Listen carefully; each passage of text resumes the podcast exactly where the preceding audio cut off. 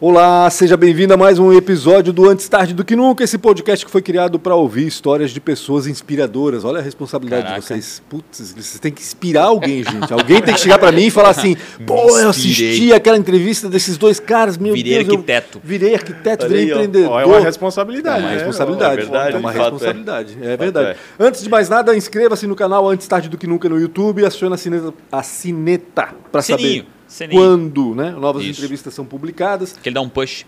E já adiantando, terças e quintas-feiras, sempre às 19 horas, também conhecido como 7 da noite, as novas entrevistas estão sendo publicadas. Siga também Antes Tarde do Que Nunca no Spotify e siga também no Instagram. Isso. Ah, uma, uma dica legal, baixar. Às vezes tu quer viajar, baixa uns 3, 4 podcasts no YouTube, deixa baixadinho lá e tu pode assistir, não No- tem problema de internet. No próprio Spotify também. Ah, também faz, exatamente. Dá, dá pra fazer também. Enfim, no Spotify é legal que Eu pode... gosto do YouTube que eu boto o celular, ele não pode, mas eu boto o celular na frente do coisa e fico assistindo e dirigindo. Que exemplo, hein, Dom não faça isso, eu não faço, é brincadeira, foi uma piada. Fala dos patrocinadores, Ah, então, então, vou falar rapidamente. Obrigado à ProWay, uma das maiores escolas de tecnologia, desenvolvendo muitos e muitos programas incríveis. Tá pensando no teu filho, tá pensando em desenvolver, tá pensando numa carreira absurdamente incrível, que nos próximos 10 anos aí só cresce, é a carreira de desenvolvimento em software e tem muitos mais outras. Outra, rapidamente, que eles estão é, terminando as inscrições, que é o Tech, Tech Explorer filho gosta de tecnologia e, e- e não tem, tu não sabes, não tens como ensinar ele, até porque o nosso conhecimento não é tão bom nessa parte digital, bota eles no Tech Explorer da ProWay que realmente ele vai, vai ser é, é, instigado mais, cada vez mais a, a apostar nisso. Ou seja, não tira ele da frente do computador, tá? Investe nisso. Tira ele na frente dos jogos e bota ele pra trabalhar, né? É Exatamente. isso, né? O, a Premier Soft, que é uma casa da tecnologia, na realidade é uma fábrica de software e também de outsourcing, ou seja, se você está buscando fazer um aplicativo, fazer uma tecnologia, fazer qualquer coisa que passa na sua cabeça, esses caras são os caras certos para você conversar. E mais uma, às vezes você quer um desenvolvedor, não quer a tecnologia inteira, quer um desenvolvedor, existe um programa chamado outsourcing. Eles também têm outsourcing, ou seja, eles podem destacar um desenvolvedor para trabalhar dentro do seu negócio por tempo indeterminado. Então, Premier Soft do Rodrigo e do JP conversa com esses caras, segunda melhor empresa para se trabalhar no Brasil em tecnologia. Ou seja, é de Blumenau, tá? Isidoro Automóveis, quase 40 anos, tá? Uma empresa aí que tem Blumenau, Itajaí, Navegantes e Jaraguá do Sul. É a oitava maior loja do Brasil quer comprar, está pensando em vender, a gente às vezes não sabe disso, né? mas a Isidoro compra também o seu veículo. Conversa com eles, chama no site isidoro.com.br, bate lá um WhatsApp, eles têm até 30 segundos para te responder, então conversa com eles, eu acho que vai fazer Caraca. muito sentido. Talvez Pressão, você não compre ou não venda nada com eles, mas alguma coisa talvez eles possam te ajudar. Tem uma Obrigado. chibata atrás dele? É, cara, Se não absurdo. atender 30 segundos, Obrigado ao Isidoro, Eli, também o Fernando, que foi o que, que demorou né, para apoiar esse projeto, mas agora veio. Então, obrigado demais aí ao pessoal da Isidoro. E para mim, a Casa do Empreendedor. Além da AMP, que é a casa que nos recebe aqui, obrigado demais ao Sebrae, né, que nos apoia, poder contar a história dessa galera sensacional que inspira pessoas da região que inspiram, né? A gente às vezes vê pessoas de fora e geralmente muitos deles passaram pelo Sebrae. Então, o Sebrae, se você está pensando em empreender ou já empreende, está tendo uma dificuldade ou não está tendo dificuldade, procura esses caras. Para mim, o Empretec foi uma mudança absurda, né? muito surreal na minha vida e foi um programa do Sebrae que faz uma transformação em seis dias. Conversa com o Sebrae, além desse tem vários outros projetos, eles são sensacionais no apoio ao empreendedor, seja pequeno, micro, nano ou grande, conversa com o Sebrae. Com quem que a gente está falando aqui? Teu colega de colégio. Aí, ó. Colega de colégio, cara. Os caras que eu. Tá eu conheço o quê? Uns 20 anos, talvez, eu conheço os Ah, dois, acho que por aí, né? Por aí, Enfim. por aí, por aí. Jonas Eduardo Frantz. Eu também sou cliente, tá? Então, Marcelo Aí, Manges. Marcelo Manges, mais conhecido como Pig. É. Boa, isso ambos aí. ar- arquitetos, ambos da Mans, Mans Arquitetos Associados, empresa nova até. Empresa de nova, empresa né? nova, nome novo, branding Não, novo. Branding, Branding novo, e é. assim, inovador, né? Pegaram a primeira sílaba do sobrenome de um com a última do sobrenome do outro e juntaram, né? E ficou bom, né? Tu olha assim, pô, esteticamente ficou bacana, o nome legal, é bacana, ficou ficou legal. bom, no fim das contas ficou bom. Obrigado pela participação de vocês aqui, né? A gente que agradece. Só lembrar de falar uma novidade aí da Mans sobre a marca, o branding no final, daí a gente conta, mas me lembra de falar sobre No esse final, assunto. então. Quero ver Boa a gente lembrar. Maria, tu lembra a gente? Cara, que legal, Legal, que vocês estão aqui. Eu tô, meu Deus, eu lembro, eu Jonas, lembro, mas- eu lembro de ter contato com vocês na prefeitura, né? É, eu vocês trabalhavam na prefeitura, eu trabalhava, sei lá, na TV Galega, sei lá onde é que eu tava. Eu lembro de você na TV Galega, É, muito. então, foi mais ou menos nessa época. Vocês trabalharam com o Gevaer lá, se eu não me engano, É, né? a- Na época de pub ainda? Antes É. dele. Antes ainda? Caramba, vocês estão velhos, dele. hein? São velhos, cara. Caralho. Não parece, É. mas somos velhos. O tempo, o tempo passa, né? E a gente vai, vai com ele, vai envelhecendo Como é junto. que começou essa história da arquitetura né, na vida de vocês? Como é que vocês. Quem foi que inspirou vocês para a arquitetura? E outra, vocês estudaram juntos? Não, não. Não. Engraçado porque a vida, a vida chegou um momento que ela encontrou, nós nos en- encontramos por causa da arquitetura, mas o Jonas tem, tem essa parte, é, como ele encontrou a arquitetura, eu tenho também uma forma. Eu vou falar rapidamente a minha, depois tu conta, Rapidamente. rapidamente. Sempre tu pode tá sempre preocupado com o tempo, tiver, um não, a história ali não na cadeira, certa, ele tá pode preocupado com o tempo. E não É. pode, ó, vamos combinar, não pode corrigir a história do outro. Não, Se cada o um é responsável pelas assim, pelas não, não vamos corrigir a Depois a história. gente resolve isso lá. Cada um tem uma versão normal, um tem gente. uma Isso aí, normal. cada um tem uma versão da história. É, foi interessante, eu sempre gostei de desenhar. Isso foi muito natural acontecer quando criança, Época de 8 colégio, é anos, isso 10 que eu ia dizer. anos, desenhava bastante. E no Machado de Assis, eu tinha 12 anos para 13, foi uma atividade. Eu, eu lembro da professora, do dia, do rosto dela, do desenho que eu fiz até hoje, eu tinha 12 a Caramba. 13 anos. E aí era desenho livre no pátio, então tu podia desenhar uma árvore, qualquer coisa que tu visse, eu parei para desenhar uma escada em perspectiva. E naquela época eu não sei porquê, a professora chegou do meu lado e ficou vendo eu desenhar e eu fazia os traços do ponto de vista, Sim. É, perspectiva com dois pontos de fuga, que Aham. a escada vai tendo a dimensão Sim, dela, um no pro- 3D, a profundidade, assim, o 3D. né? E a professora falou, olha, tu tens um traço bom para ser arquiteto. E a partir daquilo não saiu da minha cabeça Colocou o tal do cabeça arquiteto. isso. E aí eu comecei a ir atrás, com 13, 14, 15, 16 anos, eu já sabia, já procurava assuntos relacionados à arquitetura, e naquela época não tinha esse acesso à internet tão fácil que é, mas tinha um livro que eu já eu lembro de alguns livros que eu gostava de ler e ver, e aqueles desenhos de projeto feito em papel, eu achava aquilo meio mágico, sabe? O cara desenha, faz a elevação, faz Sim. aquele papel, e não tem como reproduzir na plotter hoje, ela é no papel, na mão, é desenho único, original. Eu achava aquilo meio uma arte, assim, o cara tinha que saber o que estava fazendo para conseguir desenhar alguma coisa. Sim. E aquilo ficou na minha cabeça como a profissão mais ideal que alguém podia ter era ser Terminou o colegial no Machado? Terminei tudo lá? Machado de Assis, E até a oitava aqui? série.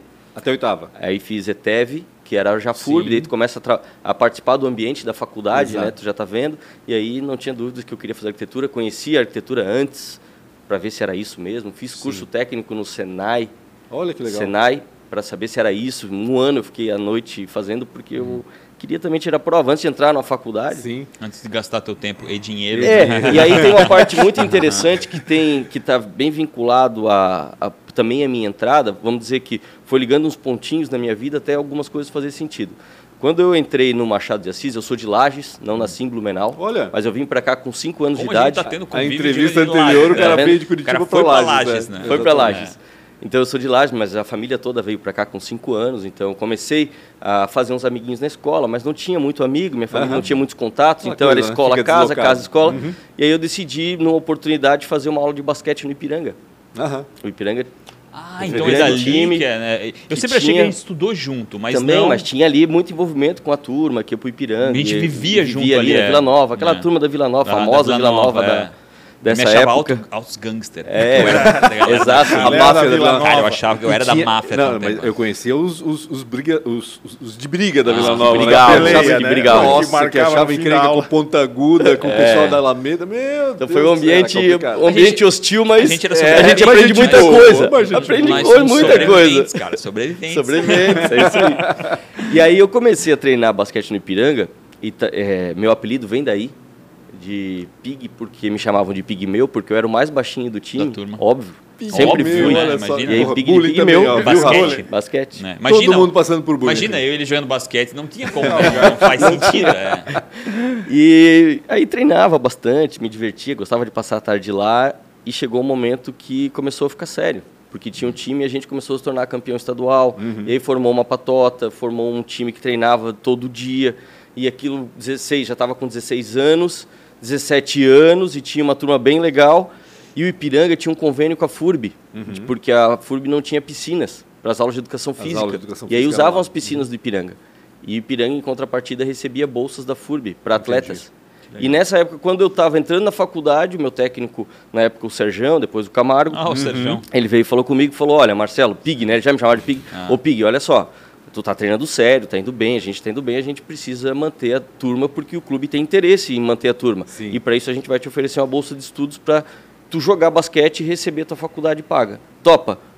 Caraca. Eu jogava sem receber nada. Meu Deus. Então, para mim, foi Faculdade paga. um incentivo Lógico. completo, né? Fazer a faculdade, tentar terminar em cinco anos, né? Porque Sim. tinha uma regra também que não podia repetir, então Ah, eu entendi. tinha que terminar em cinco anos e tive a faculdade inteira paga jogando basquete. Aí quando eu cheguei no nono semestre, que daí é uma decisão na tua vida, ou tu segue tua vida de atleta, porque dela já te pede Sim. dois períodos de treinamento, o técnico e o físico. Aí de manhã fazia academia, à noite Sim. ia treinar no ginásio e tal.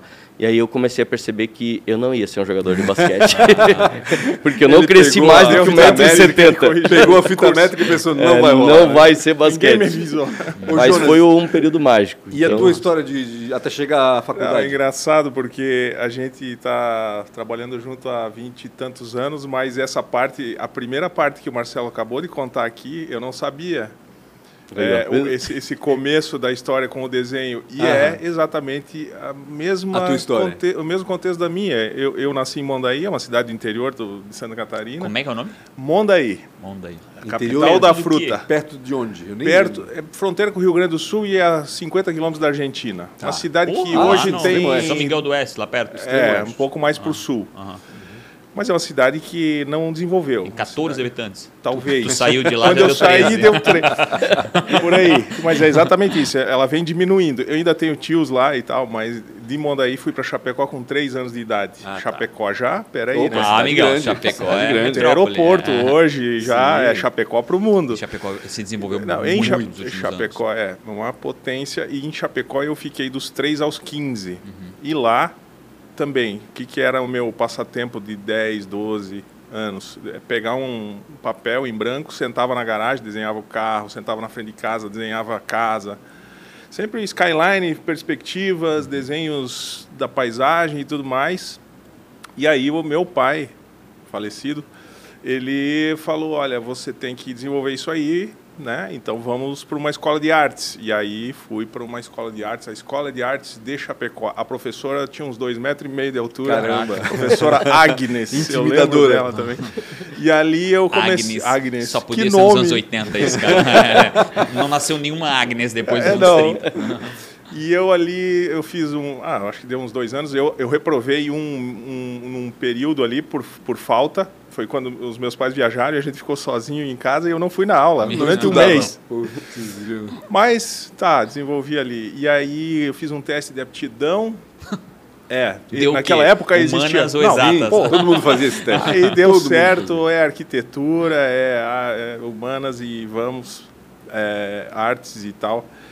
E aí eu comecei a me envolver nisso aí, fiz um curso técnico também de desenho. Um curso técnico, prancheta, Isso em Chapecó? tudo em Chapecó. Eu não sei se era Senai ou Sebrae, Ah, então, mas era algo antes, parecido. antes dos 15 anos, então. isso. Antes, Caramba. antes, porque com Bem 15 cedo, então tu já tinha. entrei na escola, é, meio novato ali no primeiro ano, foi com seis no, no- no primeiro. E aí, aí o vestibular chegou, né? Aí eu fiz a, a inscrição para Curitiba, Florianópolis e Blumenau. E na época do vestibular aqui existia o teste de aptidão.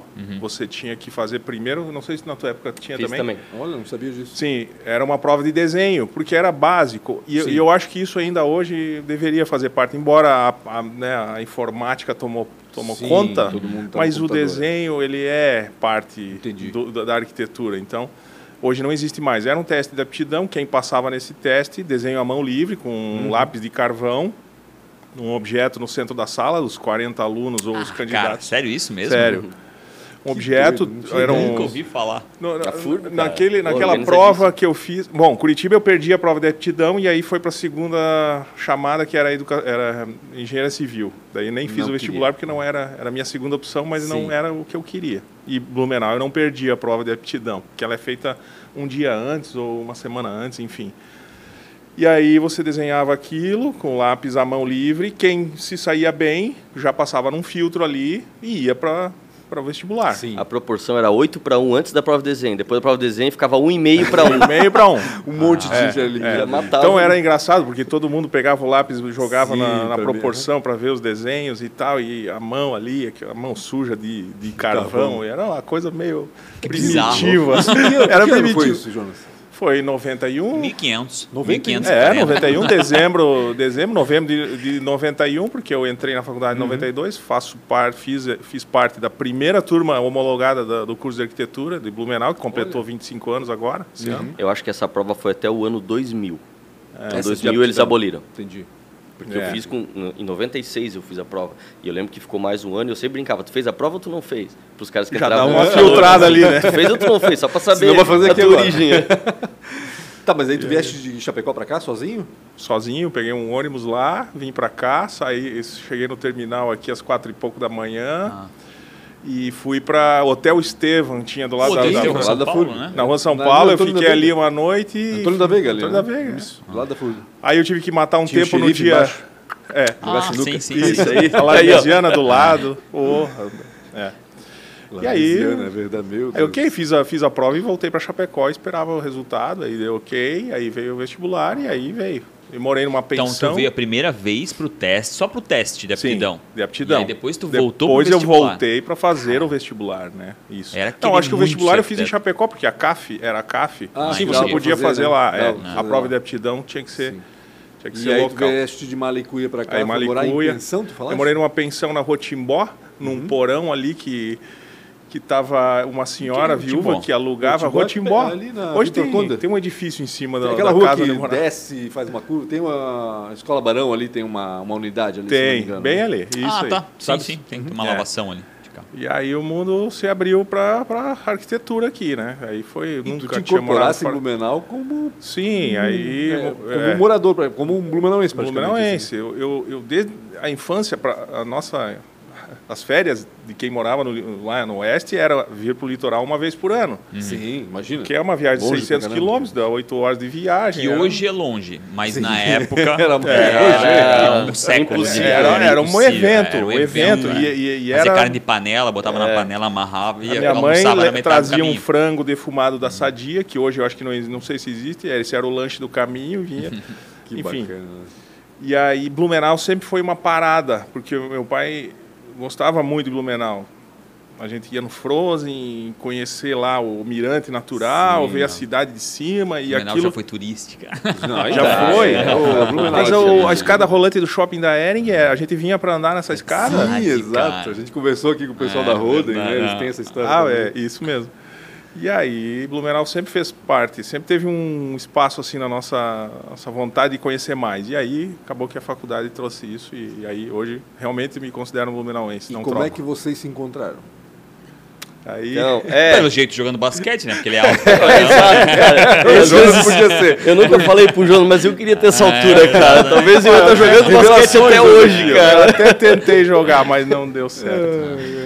Então, aí eu acho que aí o destino começa a cruzar, né? Faculdade, o interesse não só em estudar, mas em trabalhar já como estagiário. Eu tinha essa, essa vontade para mim. A prática sempre ensinou muito mais do que propriamente a faculdade. Então, eu sempre procurava fazer a faculdade e ter uma prática. Na época, é, quem eu conversava muito era a Rosália. Sim, a Rosália Rosália me Val. orientava muito. Ela falava, vai fazer, vai trabalhar, porque ela trabalhava no IPUB na época, Isso. como ela era gerente do patrimônio histórico. Exatamente. E ela coordenava todos os projetos e eu falava com ela na aula, na faculdade. Então tinha sempre um interesse para saber como é que as coisas da cidade aconteciam, como é que é trabalhar para a cidade, fazendo projetos que consolida. Nessa época, eu morava com a Rosália. Tu Ah, morava- é? exato, Então, daí. morava com. Morava com a eu, Rosália. voltei- eu vim de São Paulo pra cá Isso. em 97. foi Os amores de Pancho. Põe isso Não, no não era corte. amores. A, a Rosália, meu, a Rosália era quase uma irmã, porque ela É. era muito amiga da minha irmã. E, enfim, daí eu vim de São Paulo. Eu lembro que eu, né, minha mãe estava indo para Porto Belo, minha irmã também. Tava uma transição louca assim. Daí eu fiquei numa pensãozinha também quando eu voltei para cá. E aí depois a Rosália falou: ah, vem morar aqui, tem um quarto aqui sobrando, vamos morar. Pô, uma casinha super bacana, uma casinha centenária ali no Ah, bairro da Velha. A cara dela, né? A cara, A cara dela. dela. Eu acho que hoje ele namora numa casa de patrimônio Deve histórico. ser. Aquela foi demolida, infelizmente. Mas enfim, é muito bacana. Só para fazer um parênteses Ah, aqui. né? legal. É, E aí eu procurei, fui para a prefeitura, abri um estágio na época, eu estava no terceiro semestre, indo para o quarto semestre da faculdade, e eu fui IPU procurar, fiz um, um primeiro uma experiência. Pesquisa e Planejamento Legal. Urbano da Instituto cidade. de Pesquisa e Planejamento. Uma Que era um autarquia, uma uma autarquia, né? independente, entre aspas, assim, porque a gestão financeira dependia da prefeitura, mas Sim. o projeto era para ser independente, como o IPUC nasceu Exatamente. no mesmo formato do IPUC, né? É. E aí tinham muitos arquitetos trabalhando lá. Uhum. E que para mim era, o- era o cenário, aquele cenário do imaginário lá de 8, 12, 14 anos era onde eu estava. Então eu abracei a oportunidade da melhor forma que eu podia abraçar, né? Que eu falei, é daqui para cima que eu quero, daqui para baixo não mais. E aí encontrei O Jonas estava lá? Eu foi meu primeiro emprego. Tu imagina, me formei em 98 e aí aquele medo, né? Cara, vou- agora eu preciso trabalhar, preciso trabalhar no estágio. Eu estagiava no escritório do Martinelli, um ex-professor, trabalhei com a Rosália, fiz o levantamento da, da igreja evangélica luterana ali, fizemos sendo o, reformada o agora, né? tombamento dela Que na tá época e a gente tinha que agora, é é, fez o Só levantamento. 40 anos depois. 40 anos. e aí eu lembro que eu estava no Martinelli ainda, recém-formado, com aquela agonia. Agora preciso. Ele, ele falou: "Ó, cara, infelizmente eu não vou ter espaço para te contratar. Então. E eu fiquei um mês ali naquela transição de. E agora? Quando me ligou Marcos Bustamante. Marcos Bustamante foi um professor de planejamento urbano e maquetaria da FURB. Por isso é bom, né? Os professores, a relação com os Sim, professores. Primeira, é a É primeira algo- conexão. É a porta de entrada. É, a porta de conexão e foi o que me É um conectou. networking que É, poucas sim. pessoas sabem nisso na É, escola. é. E isso é, é muito importante alimentar. Ele me ligou e me convidou. Ele era, na ocasião, o presidente, o, o diretor-presidente da, do IPUB. Uhum. Ele me convidou para um. Tinham muitos projetos na mesa lá e ele queria desafogar alguns projetos. Então ele começou a chamar alguns arquitetos para fazer alguns projetos e vazar. É- Era temporário, três Entendi. meses era era para ser. E na ocasião a pauta era o terminal da Proeb. Olha. Então, quando ele me falou, do você vai Décio, ter né? que resolver Verdade. esse terminal, só ele, ele tem um probleminha, ele é no meio da rua, não tem um terreno para ele. é. Fácil, né? Então, Fácil então envolvia muito o sistema viário e, e tal. Muita gente achava que não ia dar Na certo. época não tinha aquela situação da- do Big Não. ali, né? Não tinha aquela Não, rua. não, tinha Não, só- não tinha é, nada. é. Ali montava um circo ali. É, montava um circo no terreno e os ônibus da Oktober paravam. Exatamente. É, exatamente. exatamente. E aí foi isso, foi o terminal na minha, na minha frente para fazer o projeto e tchau. Mas o destino quis que as coisas se movimentassem na prefeitura. Naquela época estava sendo lançado o, o concurso nacional, era um concurso de abrangência nacional de requalificação urbanística da Rua 15. Hum. O maior corredor, o, o corredor comercial mais importante da cidade, estava em total decadência e a prefeitura lançou junto com o CDL, o Arno Birger foi um grande ativista desse projeto. Aliás, o Arninho que deu entrevista pro Blumencast. Verdade. Dá uma, uma, uma espiada lá que é muito cara- bom. Esse cara é um empreendedor, é, um, é uma pessoa, Era um o cara do líder. A Rua comércio. 15, a Do Rua lado 15 de- do jeito que É, tá é, é, dele. é. Desculpa. Sem dúvida, porque É. eu vi isso acontecer. Ele foi quem aglutinou aqueles lojistas, comerciantes e tal, para abraçarem o Põe projeto. aqui embaixo o link desse, desse, dessa entrevista. entrevista É. bacana. Ele então a requalificação foi lançada um, um escritório de Curitiba venceu e o projeto caiu para Blumenau fazer o executivo e começar a obra Uhum. era uma obra gigantesca mexia com Dá tudo. Calma. Parte dos Aí tem uma cabos, parte né? muito importante dessa história. qual é qual é Tem a Conta parte do link. Do link O, e o link meu e do Jonas foi aí. É. Não foi trabalhando. Porque, na- imagina, a prefeitura tinham, acho que quase 20 arquitetos e engenheiros trabalhando junto no IPUB, acho que mais até, É, não vou por aí. lembrar. Mas cada um tinha um projeto e tu não conseguia falar com todo mundo. Às Claro. vezes nem conhecia todo mundo que estava lá. E aí tinha uma arquiteta que foi contratada específica para trabalhar com o projeto da Rua 15. ela veio do Rio de ela Janeiro veio do Rio de Janeiro. Cibele era o nome dela. E ela trabalhou durante quatro meses, cinco meses. E tinha um perfil bastante difícil, um ímpeto muito aflorado. Vaidade, ter vindo de Vaidade, fora. ela eu foi contratada para comandar a Rua 15 para né? comandar a Rua 15. Entendi. E ela precisava do estagiário.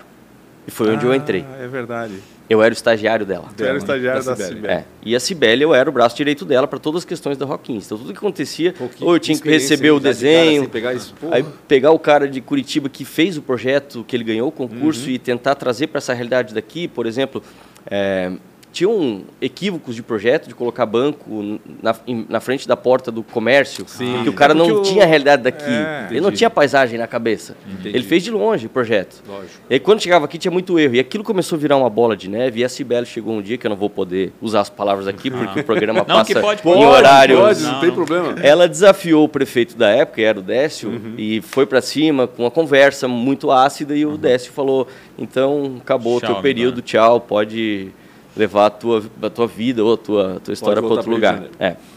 Nesse caso, eu estava saindo porque já tinha feito o E terminal o da Jonas estava no terminal. Entendi. Aí o Marcos Bustamante, sabiamente, olhou pro Jonas e disse assim: Jonas, tu vai assumir esse projeto da Rua 15. Uh, cara. Só que daí tinha um mala para trazer junto, que era eu, né? A única, a única coisa que sobrou do projeto é esse aqui. que É, tá não era arquiteto, Pega era chaveirinho estagiário aqui, ó. ainda, cara. Ó, tem 1,69m, Vai ter que é um mala, aquele, ó, é. tinha cabelo na época ainda. E aí foi onde a gente se encontrou e onde a gente, a gente teve que dar certo junto. E tu assumiste esse compromisso não- da 15? Sim. Caramba, Jonas. Aí a gente, Sem a saído gente da fi- faculdade, é, praticamente. Sim, três meses Três- depois. É? Três meses depois, o projeto da Rua 15 tinha que ser detalhado, a gente fez isso, o Marcelo participou, todo o detalhamento eh, e coordenar a implantação da Uhum. obra. Então, aí imagina a grandiosidade foi- disso. É, exato. Não, é só, é só o Porque imaginar tinha muitas 15 hoje parada. interferências É. e infraestrutura, tinha que fazer em trechos, o comércio tinha que estar operando. falar isso, né? Exato. O comércio não podia parar. Não pode parar. Então, aí entra o Arninho, porque ele foi um cara que fazia essa transição entre o público e o, O privado. o privado para acalmar os ânimos, Uhum. para mostrar a necessidade de que aquilo tinha que, de fato, acontecer. acontecer, Exato. porque ia trazer uma melhoria gigantesca. Aquele problema é, pontual ia ser uma melhoria para o futuro, né? É, Então, exatamente. Então, as pessoas acessavam as lojas pu- pu- pulando sobre valas Exatamente. de é. chuva e... É, cara, porque foi colocada a, a fiação subterrânea também, né? A E- a fiação e- e- subterrânea. Abrir umas valas gigantescas. A rua né? E quem 15 não tem, lembra, é. a Rua 15 era horrível, Horrível. aqueles cabos elétricos. Quando tiraram os cabos, você- era normal, você passava na rua, tinha pessoas, muitas. Ah. No dia seguinte, a retirada dos cabos, olhando para aquilo sem acreditar, mas o que, que aconteceu? Isso. Porque mudou a Tu não paisagem. sabia o que né? tinha Na realidade, todo Não aquele sabia. casario se mostrou, né? Se abriu, daqui a É. pouco a gente olhou, meu Deus, tem tudo isso aqui. e Exato. Virou uma nova né? rua. É, É, uma nova nova rua. Nova rua. E aí eu acho que o mais legal dessa época, e o Jonas também pode confirmar isso, e eu aprendi muito com isso também, foi, é, apesar de novos, que a gente era, não tinha tanta experiência assim, Sim. mas a gente nunca teve medo do desafio, talvez, de fazer dar certo aquilo lá. E essas equipes que foram se formando paralelas foram com pessoas muito boas, que eram gestores exemplares em tudo que fazia. Por exemplo, o Arnin. A gente convivia com o Arnin, eu aprendia com o Arnin, o Jonas nas reuniões, conduzia, estava lá junto das reuniões. Óbvio que a gente aprende com isso. Paulo França, na época, era engenheiro da Momento Engenharia, Sim. que foi a empresa que executou. Se- Escutar o Paulo França numa mesa de reunião com os engenheiros e coordenar também com que a fiação, tubulação, esgoto, junto com o arquiteto, dá certo, é uma aula. Lauro É, Viana, Aquela tranquilidade. dele, Então, Lauro, é. Lauro Viana, momento, né? É, Lauro Viana Lauro foi outro cara Momento. estratégico, que soube sentar na hora certa, conversar.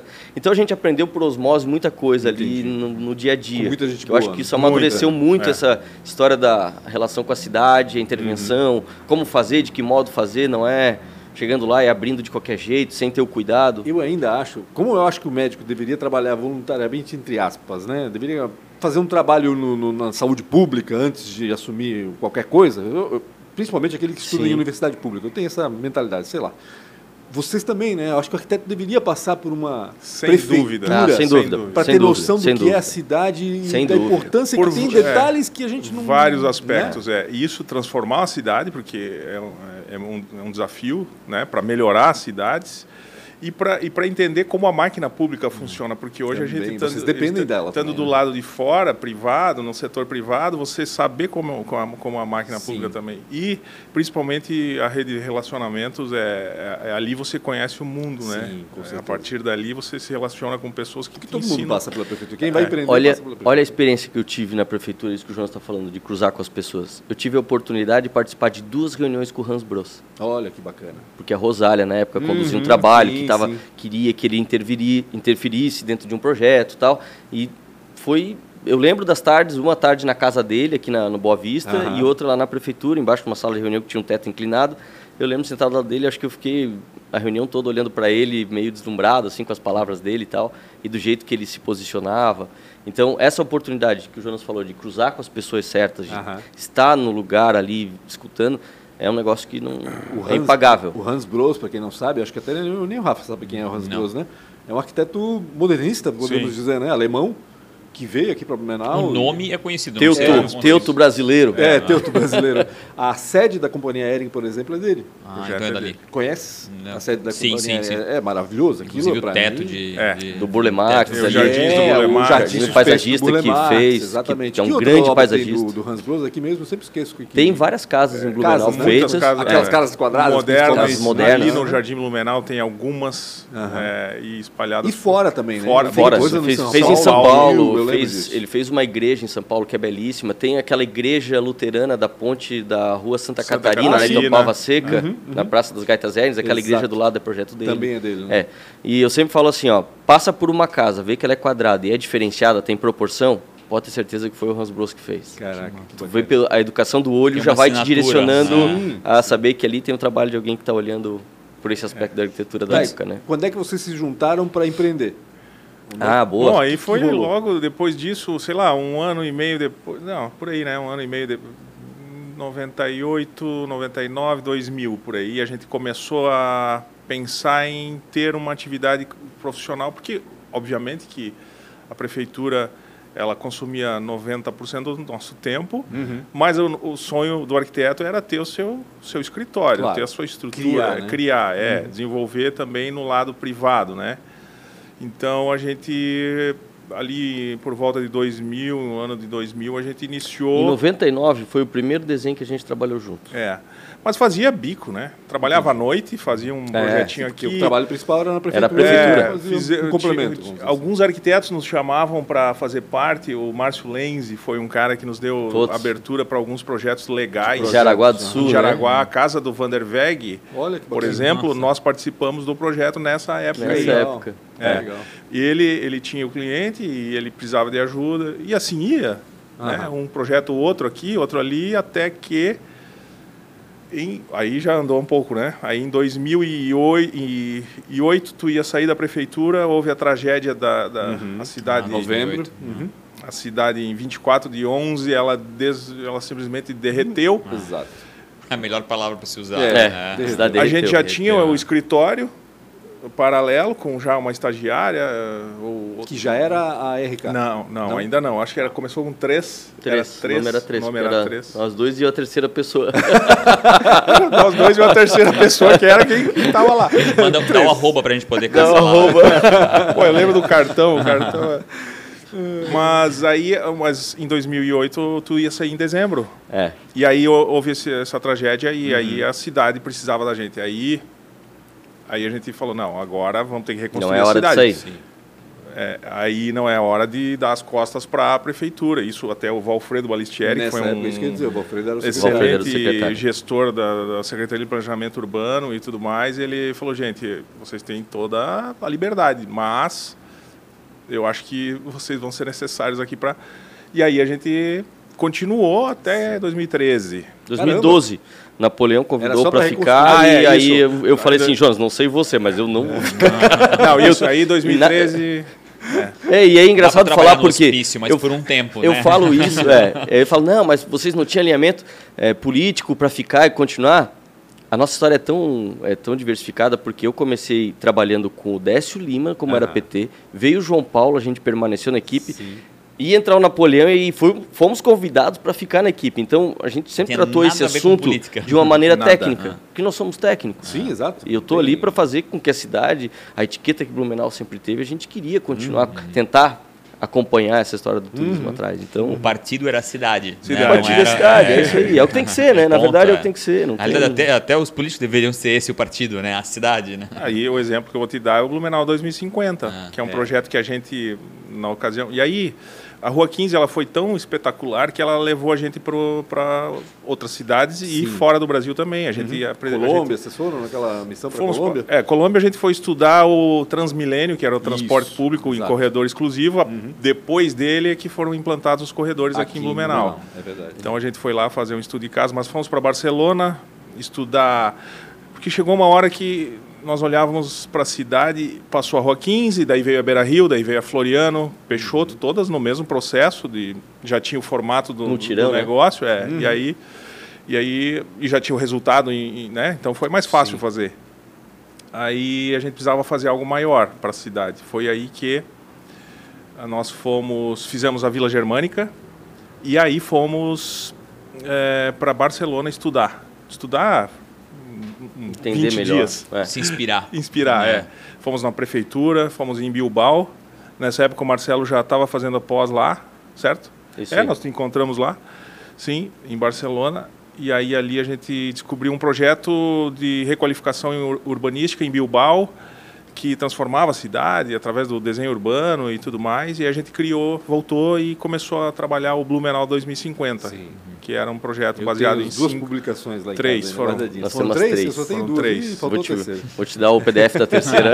Ah, E aí, tem, é. e aí entra a parte que tu comentou de que todo político deveria ser técnico, né? Porque o Blumenau 2050 foi ele, ele sumiu, ele foi para uma gaveta Sim. por alguma vaidade política que, ou algum outro fato, ele não desenvolveu.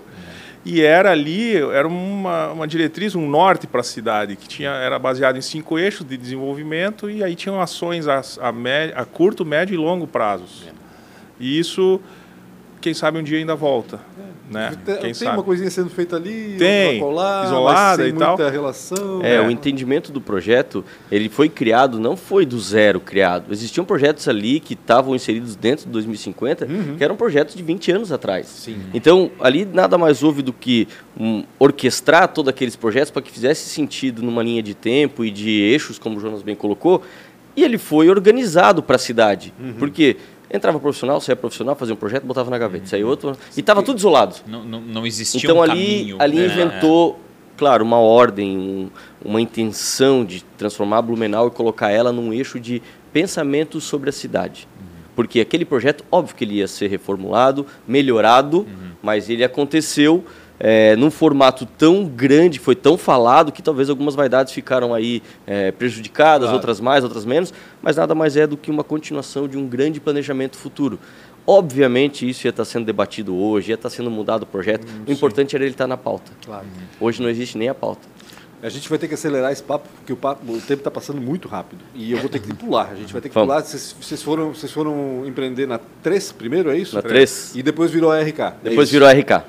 O que, que vocês faziam exatamente? Qual, qual foi a especialidade de vocês? O que, que vocês foram sentindo do mercado naquela época? Tudo. A gente fazia tudo, tudo. pegava tudo. o que viesse, Ah, não, tudo né? pegava. É. Até Não. porque a arquitetura, eu, né, que estou um pouco mais afastado aí, pelo menos de conhecimento, o, o- com relação a isso, eu vi que a arquitetura ela, ela entrou no mapa de hype nos últimos 10 anos, né? Isso. An- an- A Antes cultura, desses 10 né? anos, a Com arquitetura essa coisa era... de design também. Era, né? era, Mais, um- né? era algo a Virou mais, pop, assim, né? né? Tipo, é isso, virou pop nesses É, últimos 10 anos. né? Diferente do, do mundo antigo, né? Que o arquiteto morava na casa do, do- da pessoa que contratou ele para conhecer os, os hábitos Pra das sim, famílias, para saber só. como projetar a fábrica ou projetar a próxima Sim. casa ou tal. Ele, ele, ele convivia no, no, no- no universo familiar das pessoas. Isso demorou para chegar aqui. Claro que hoje não é assim, mas Claro. o arquiteto hoje aqui tem um espaço muito mais amplo. A do que- cadeira dele é. é junto ali, né? Eu acho que Então, antigamente era, era, não era É. tão forte, né?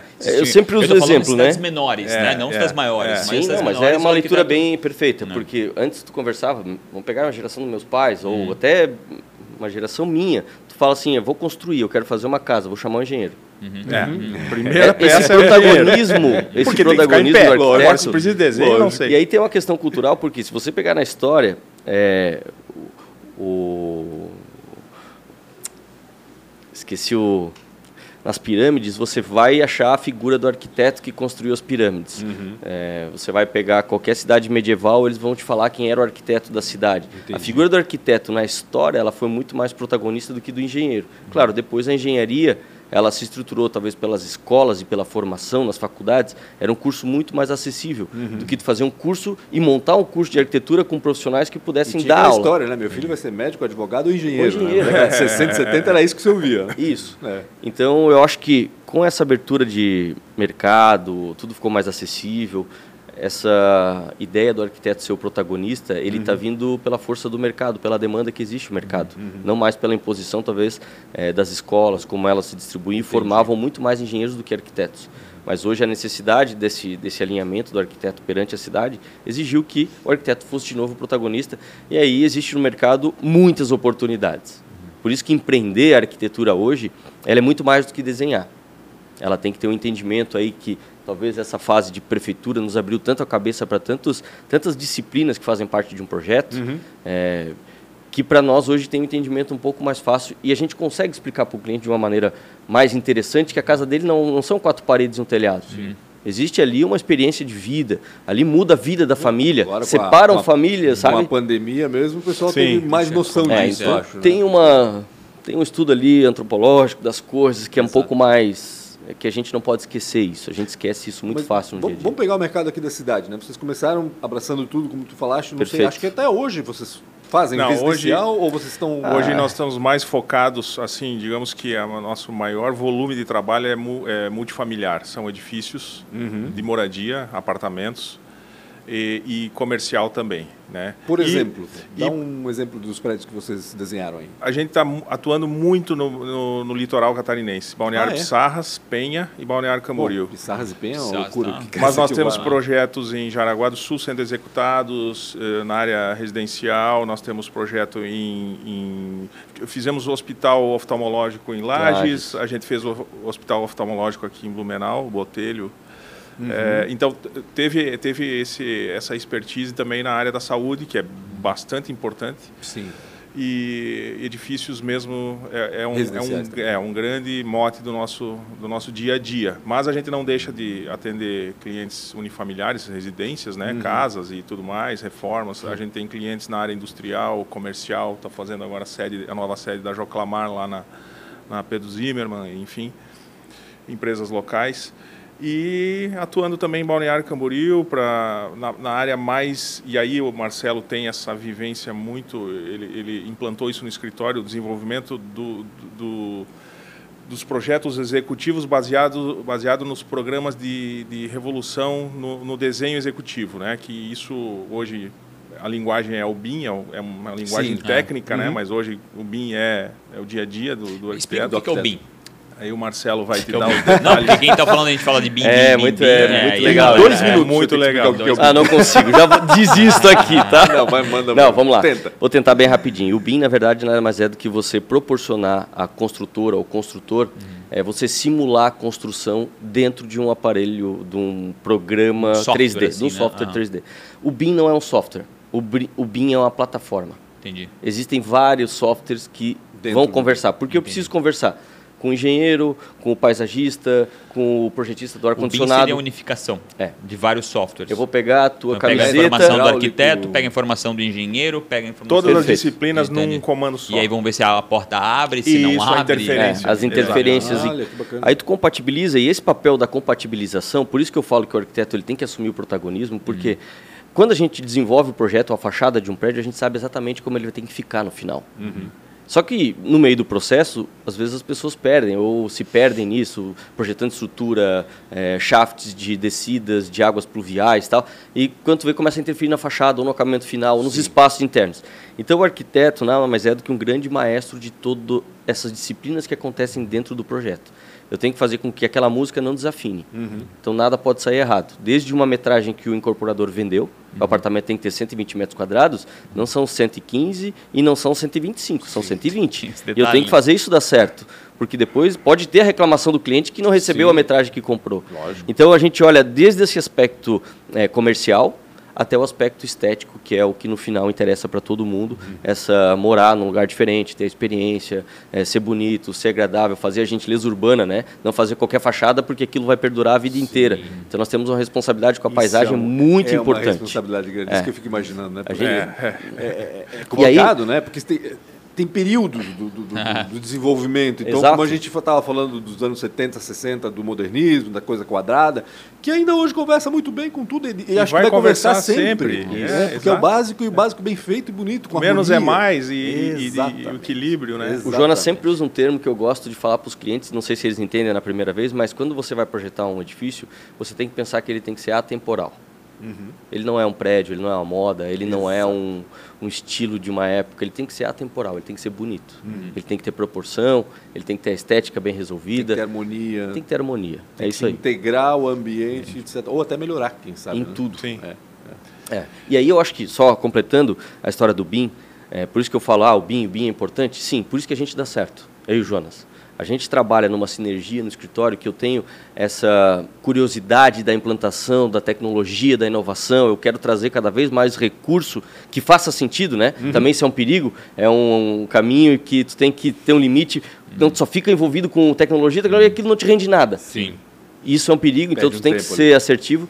E a outra parte disso é a parte técnica do desenho, é o cara que tem o olho bom, que daí o Jonas o fala Jonas- melhor do que ninguém. Usa até óculos para ver melhor. É impressionante. Não, funciona super bem. Então eu sou, eu vou usar aqui, não sei se é exatamente esse o termo, mas a gente se completa assim no escritório. Nessa parte da tecnologia, eu sou 70%, ele é 30. Entendi. Na parte criativa e desenvolvimento, ele é 70, eu sou 30. Entendi. E aí dá um match na- no trabalho. Deixa, eu- deixa eu falar só Mas- como cliente, tá? Eu, a gente teve eu investi num projeto chamado Smart House e o que vocês operaram no, no, no fim a obra não foi para frente, mas o que vocês operaram com relação ao Ah. desenho, aquilo foi um milagre. Foi milagre. Nós é, ressuscitamos um- algo que estava Ah, aquela Milagre, reforma, né, até eu queria morar naquela Cara, casa já. Eu queria morar naquela casa. Eu juro que eu fui umas três vezes, eu e minha esposa lá dentro, olhamos o projeto. a Caramba, é aqui mesmo. Vamos vender essa casa, não, vai ficar aqui mesmo. Mas essa sinergia que o Marcelo comenta, a gente precisa agora. é, é, nada disso funciona se tu não tem um time comprometido. e Óbvio, esse é o nosso diferencial, 100%. Nosso time, a gente tem pessoas ali comprometidas, é, coordenadoras. Nós temos duas coordenadoras, duas mulheres hoje no escritório que coordenam é, várias equipes e tudo mais. E, Quantos trabalham com vocês? 20? Estamos Cara, 23. 23. Arquitetos. 23 arquitetos. É. Meu Caramba. Deus, tem trabalho. Meu Se- Deus. E tem um estagiário. Eu preciso de estagiário, hein? Se alguém estiver me olhando, eu preciso dessa. Ah, os últimos dois arquitetos, um veio de Chapecó, da minha cidade, e agora vem, vem Vem um de de Porto, Porto Alegre, Alegre, é. segunda-feira. Para vocês verem que os- as, as fronteiras não, não são mais Blumenau, não, Não, tem. não, A- não e a pandemia mais. também mudou É. isso. As pessoas dos grandes centros Uhum. estão migrando para cá e vice-versa também, trabalhando remotamente. Então tem vários modelos. A gente está sim fazendo uma experiência remota com um trabalho, com um projeto com dois arquitetos fenomenais também, colegas nossos que trabalharam com a gente no escritório. Então a gente está testando isso também remotamente. Está trazendo pessoas de fora. Mas a, eu tenho que deixar registrado isso, que a equipe é a alma do negócio. Entendi. É. É. Vocês se preocupam com, com quem vocês estão contratando? Vocês, como é que vocês. é, existe alguém de RH ou são vocês que vão lá e entrevistam? Vocês fazem e- aquela prova do desenho o antes? RH. Do desenho. Devia implantar isso, né, cara? Vo- Vocês entenderam aqui, o cara da, da fala é o Marcelo, né? O cara que mexe com a conversa Sim, e o tal. RP. Ele é o RP, então o primeiro momento é ele que faz uma, uma, uma filtragem, triagem, uma sondagem. conversa. E ele tem a paciência. É uma grande virtude do Marcelo, é isso, é ouvir, é, é tentar entender o problema com calma, daí vai estudando a solução. Então ele escuta as, as pessoas, ele Ah. entrevista, né? E faz isso em várias etapas, num, num primeiro momento, depois num segundo, até que daí a gente tem uma conversa técnica e aí isso flui. A gente consulta o pessoal do escritório também, as coordenadoras. Nós temos uma, um uma, uma pessoa responsável pela parte administrativa que também opina no RH, RH, também.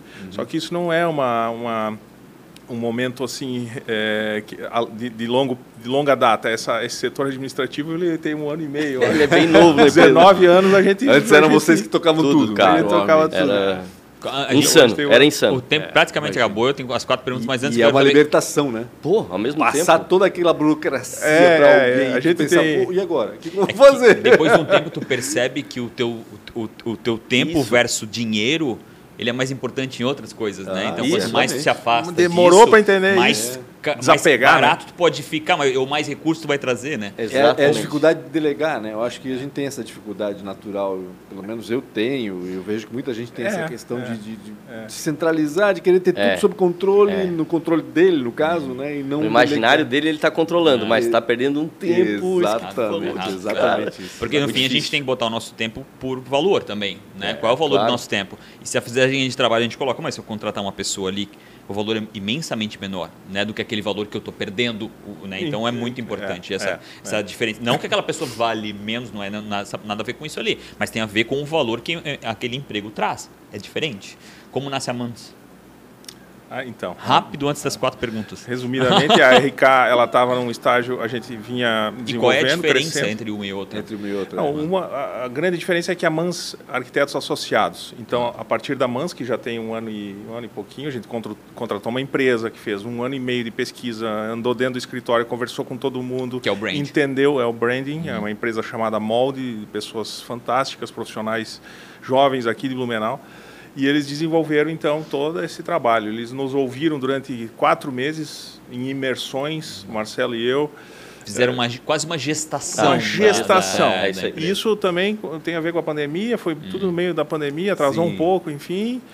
Aí a gente não sabia de nome nenhum, eles desenvolveram quatro ou três nomes e, e a gente e fez uma dinâmica onde eles apresentaram esse nome, a gente concordou com toda a explicação, com todo Tem uma- o tem a espírito, defesa, a né, do- defesa e é, o menos é mais, o simples, então o Mans para nós casou perfeitamente. Tem essa coisa alemã, Mantz, Tem, Mantz, é. né? Aquela Isso, coisa- é, pega querendo o diagrama, Pega, né? Ainda é, pega é, muito é, aqui, é. impressionante.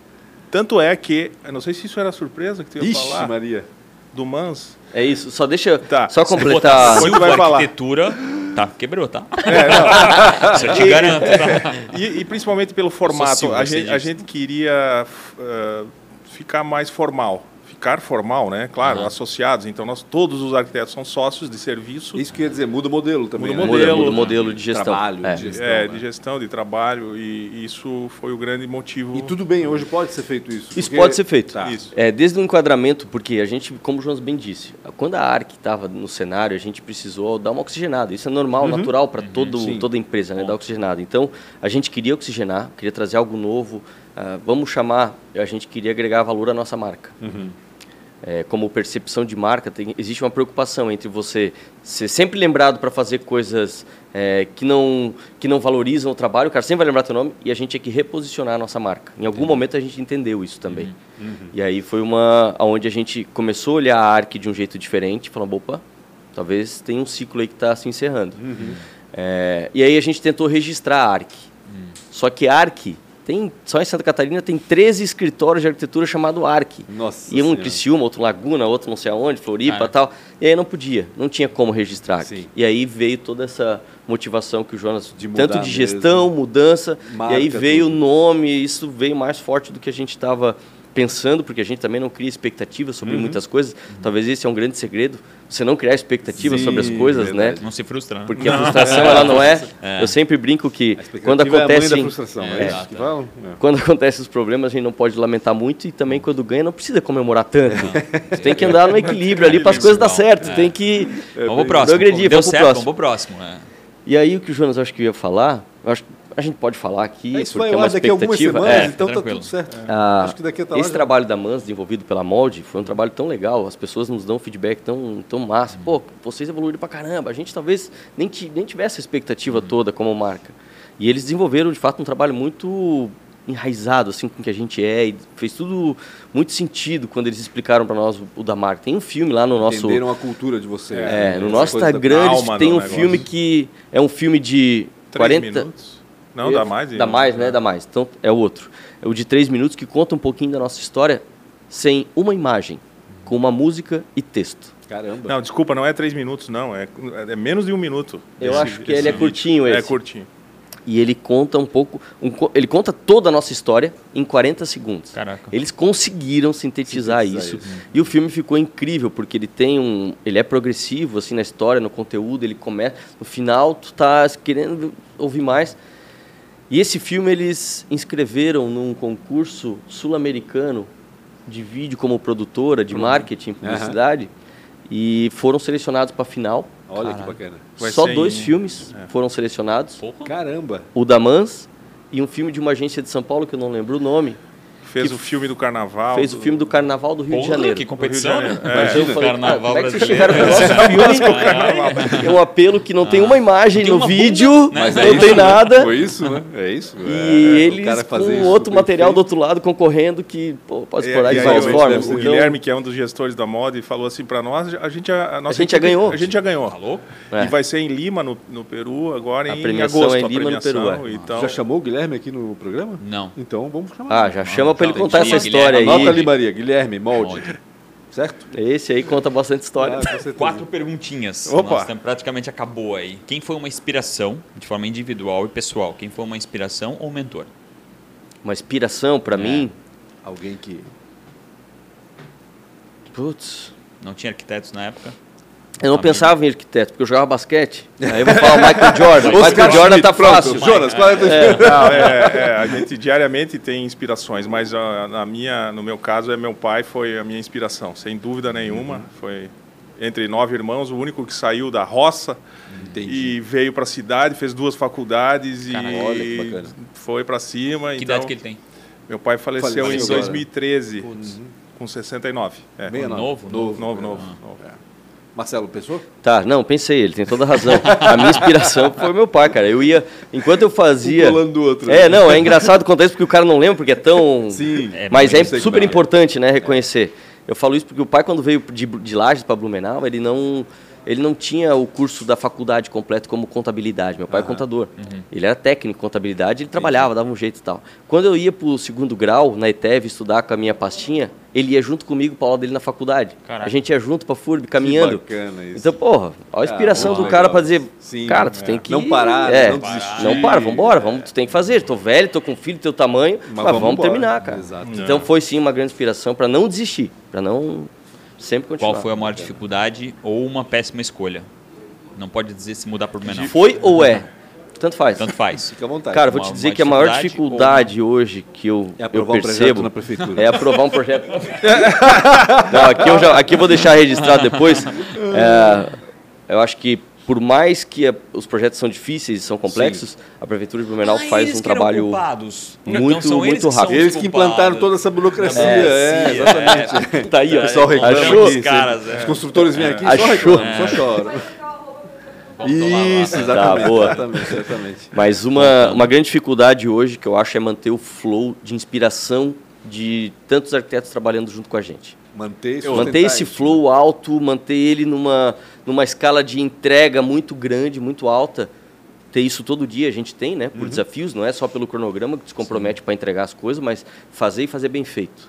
Aí eu E vou esse concordar com o é- Marcelo. E- Esse é o ponto, é manter a equipe motivada. Esse é o mistério da gente. É que- Diariamente você pensa, tá, criamos uma situação de, de, de- de motivação, mas já tem que estar pensando na outra, na outra, porque é, é muito trabalho, é muito desgaste mental mesmo. Quando tu tens uma equipe já grandinha como vocês, vocês têm que identificar pessoas que, te- que assumam esse papel dentro do grupo, né? Tem isso também. Tu vai Exatamente. ser- esse funcionário, esse cara tem capacidade de Essa leitura- estimular os outros e de. Sem dúvida. É, é, acho que isso é impressionante. É Essa, isso essa aí. é a mágica do negócio. Um motiva o essas- outro, cara. Um puxa o outro. É, É isso aí. exatamente. Um vai puxando o outro e tu vai aumentando naturalmente, né?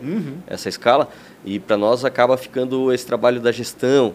Eu falo que às vezes eu nem sou mais tanto arquiteto, eu tenho que cuidar disso tudo, assim, de conversar, Eu acho que cada vez mais se afasta da arquitetura, né? Trabalha mais na gestão das pessoas, né? É. Fez cinco anos Mais de faculdade achando que ia ser É.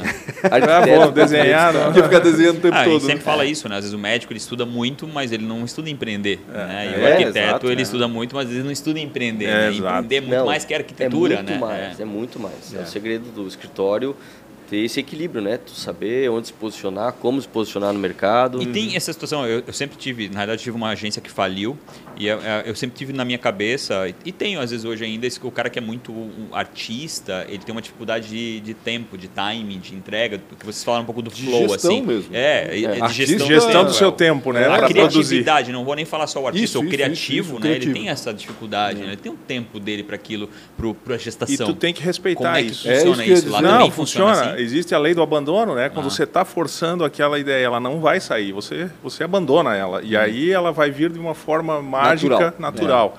E esse tempo tem que respeitar. E, e esse é, uma grande, é um grande desafio também. E eu, eu me cobro muito quanto a isso, porque, porque as pessoas querem velocidade, querem a resposta para amanhã, querem o melhor para amanhã. Cada vez mais, né? Os Cada vez mais. exigentes cada vez mais. E aí, humanamente, isso é impossível, porque você desgasta uma equipe, desgasta o cara que está criando lá, ou o cara que está baixando a cabeça e pensando na solução de um problema enorme. Né? Tem que pensar na cidade, tem que pensar em várias coisas. Quem vai morar, Quem vai se morar, ganhar quem vai dinheiro, olhar, o cara quem vai... fazer o e tem que ganhar prédio, dinheiro é. ainda. Então, Exatamente. é Faz muita, são muitas condicionantes. é. E além disso, só para pegar esse gancho, existe um. Isso não sou eu que digo, mas é um dos desenhistas da Disney, hoje atual, ele fez o último desenho, nem sei que desenho que ele fez agora. Que Red. Não, Red é Pixar, né? É, não sei qual é. É, mas ele, fa- ele fala uma frase que para mim faz todo sentido. Ele fala assim: para você ter um desenho bom, você já tem que ter feito 15 mil ruins. Então tu tem que ter começado a praticar muito antes, antes de chegar nesse desenho bom. E aí o Jonas ele fica o dia desenhando quando ele pode, porque ele quer exercitar, ele quer chegar no, no desenho perfeito, ele refina, vai de novo e vai de novo e testa, retesta e vai de novo. Tem essa paciência. Eu não tenho essa paciência, eu já sou Entendi. foito, eu quero ir, tá pronto, tá, vamos, vamos para cima, vamos para outra fase. E o Jonas tem razão nisso, tem que ter o tempo. Tem que ter Eu o acho que tempo das esse, coisas. esse desequilíbrio que é o equilíbrio de vocês. É, né? no fim é. esse é é o isso aí. ponto. E falando nisso, eu, eu li um livro que mudou muito a uma forma de pensar, chama Outlier, que fala um pouco disso.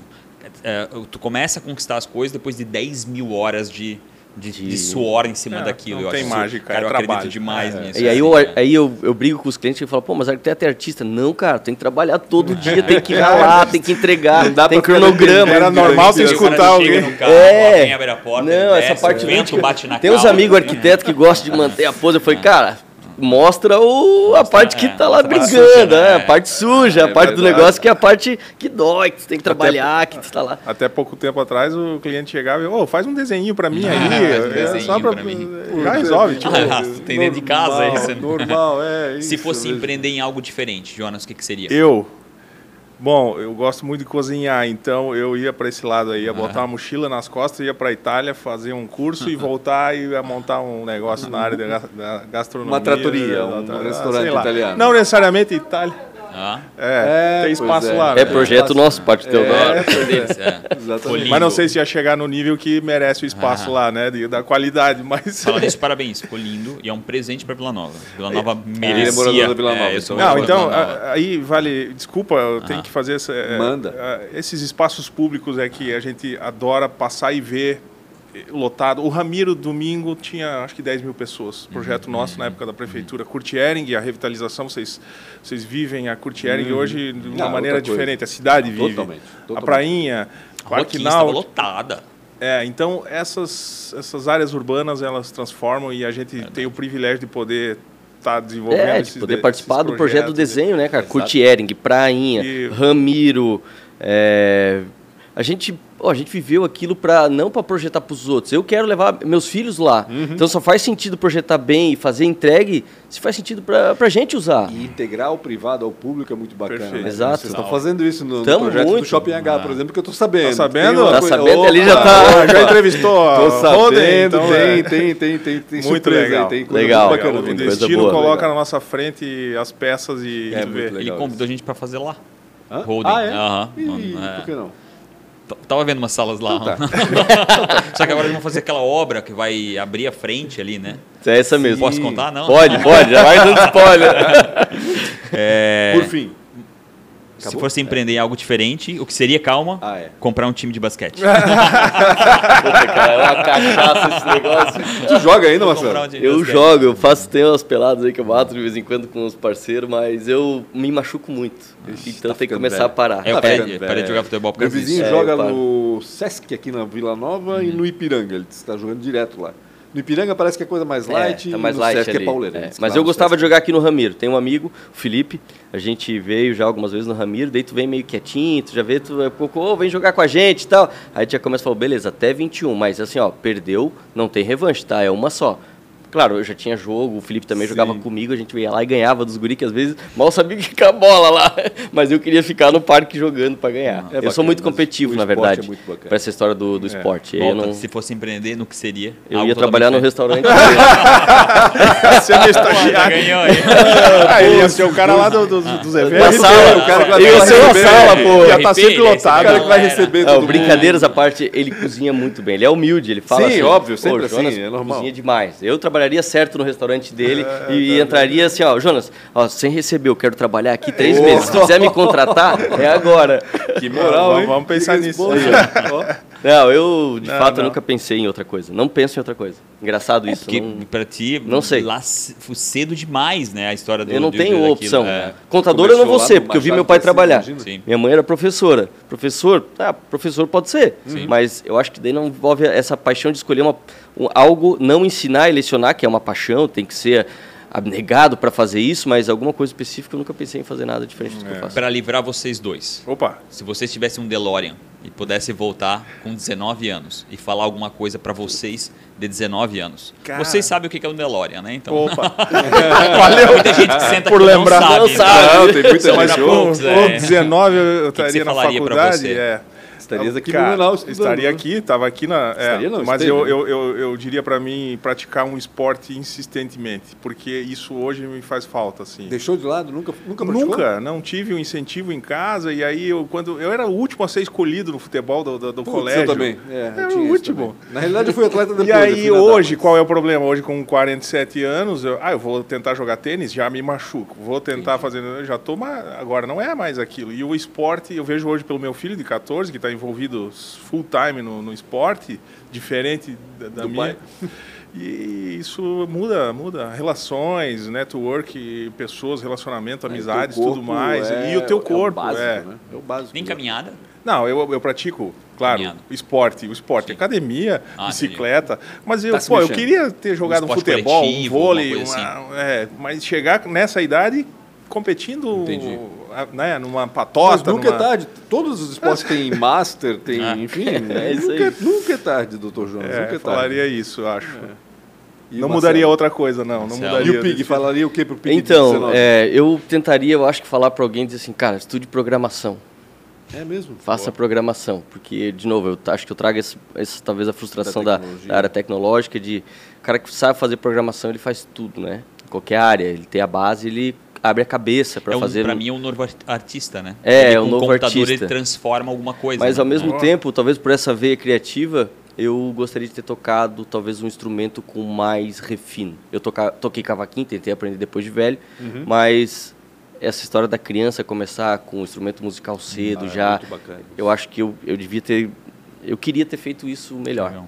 Não tive essa Música. essa música na vida de uma forma Esporte mais e plena. Esporte e música. Legal, Legal. poxa. Até nisso, eles, até nisso eles coincidem, né? De certa Bacana, forma. Um vai tocar um cavaquinho, outro vai chutar Dá jogo, dá jogo. Dá jogo. Dá jogo.